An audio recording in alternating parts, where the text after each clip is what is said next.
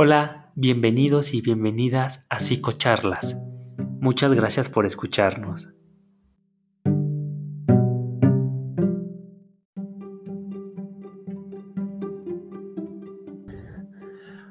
Hola, me da mucho gusto que estén el día de hoy escuchando este podcast que es informativo en relación al episodio anterior donde se narraba la historia de Gerardo y cómo había sido diagnosticado con un trastorno de personalidad.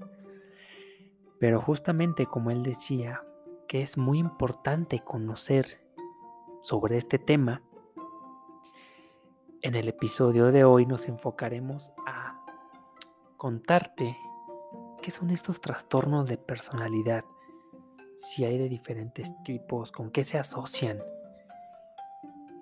y sobre todo siempre ir de la mano con un profesional de la salud capacitado en estos temas.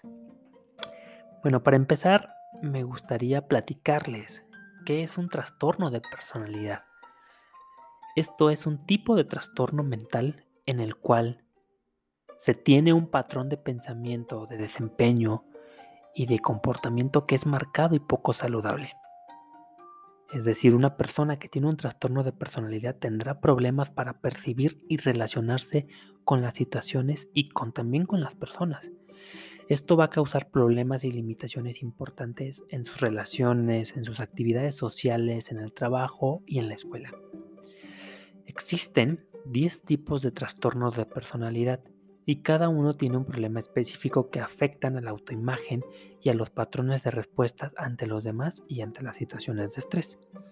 Los síntomas van a diferir dependiendo del tipo de trastorno de la personalidad, pero de manera general, las personas presentan dificultades para relacionarse con los demás y manejar el estrés y y o pueden tener una autoimagen que va a variar según la situación y que obviamente va a diferir de cómo la van a percibir las demás personas. Es importante que un personal de salud capacitado debe de diagnosticar a este trastorno de personalidad cuando la persona se ve a sí mismo o a otras personas de una manera que difiere de la realidad o cuando continúa actuando de una manera que habitualmente le genera consecuencias negativas. Es importante mencionar que la psicoterapia puede ayudar a la paciente a tomar conciencia de su papel a la hora de generar sus problemas y ayudarla a modificar estos comportamientos que son socialmente indeseables y sobre todo que no les son funcionales a la persona. Como les comentaba, hay diferentes tipos de trastornos de la personalidad. Existen 10 trastornos según un manual que lo conocemos como el DSM5. Las siglas básicamente son Manual Diagnóstico y Estadístico de Trastornos Mentales. Este fue publicado por una asociación estadounidense de psiquiatría.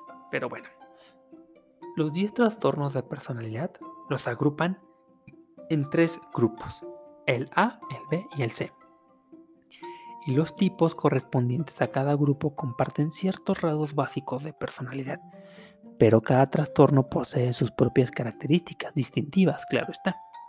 Empecemos. Con el grupo A, estos se caracterizan por parecer extraño o excéntrico y comprenden los siguientes trastornos. Está el paranoide, que hay desconfianza y recelo. Está el esquizoide, donde hay una falta de interés por los demás. Está el esquizotípico, donde se muestran ideas y comportamientos extraños o excéntricos. Está ahora el grupo B, el cual se caracteriza por parecer dramático, sensible o errático y comprende los siguientes trastornos.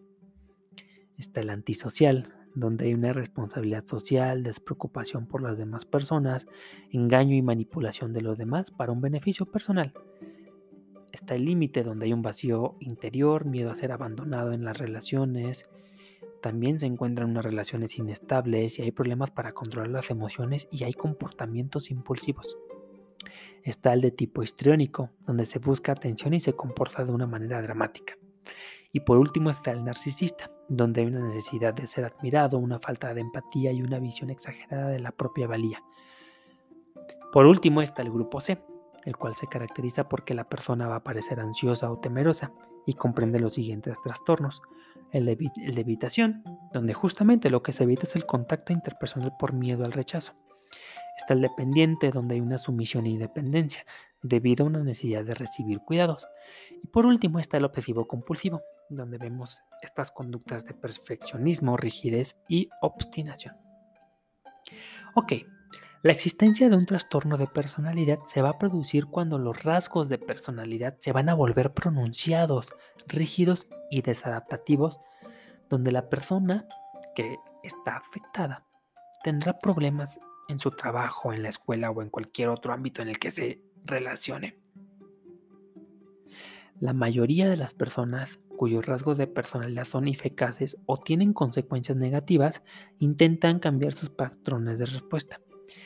En contraste con las personas que tienen un trastorno de personalidad donde no modifican estos patrones de respuesta, incluso estos patrones son repetidamente ineficaces y sus consecuencias son negativas. Que esto es lo que llamamos unos patrones con una mala adaptación, porque justamente las personas no se adaptan o se ajustan cuando las circunstancias lo requieren de una manera específica. En la mayoría de las personas que tienen un trastorno de personalidad, se causan problemas moderados y se atenúan con el tiempo. Sin embargo, algunos padecen graves problemas sociales y psicológicos durante toda su vida. Estos trastornos suelen aparecer al final de la adolescencia o al principio de la edad adulta, pero pueden aparecer antes, tal vez durante la infancia. Y la duración es variable. Algunos tipos de trastornos de la personalidad, como por ejemplo el antisocial o el límite, tienden a disminuir o a resolverse a medida que las personas van envejeciendo. Otros, como por ejemplo el obsesivo compulsivo o el esquizotípico, tienen menos probabilidades de disminuir. También es importante comentarles, para finalizar, que muchas personas con un trastorno de personalidad pueden presentar uno o más de los siguientes trastornos, ya sea un trastorno depresivo, un trastorno bipolar, un trastorno de ansiedad, un trastorno somatomorfo, un trastorno por consumo de sustancias o un trastorno de la alimentación o de la ingesta. Si la persona presenta un trastorno de la personalidad junto con alguna de estas alteraciones, es más probable que no responda a un tratamiento y por lo tanto tenga un peor diagnóstico. Pero, como siempre, es importante que una persona o un profesional de la salud capacitado dé una atención adecuada a partir de una buena historia clínica que se detalle para poder hacer un diagnóstico mucho más certero y trabajar en función de ese diagnóstico dependiendo de la persona.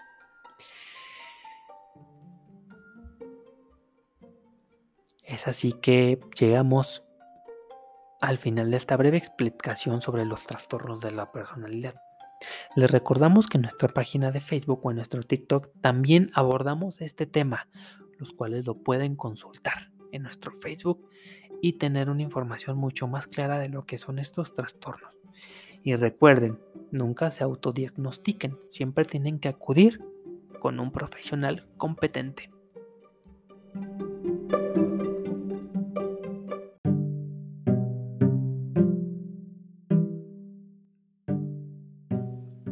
Y así es como termina el episodio de hoy de nuestro podcast Psicocharlas.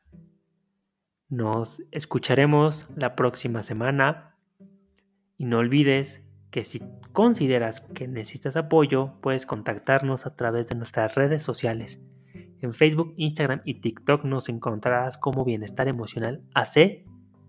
Recuerda que estamos para apoyarte. Gracias.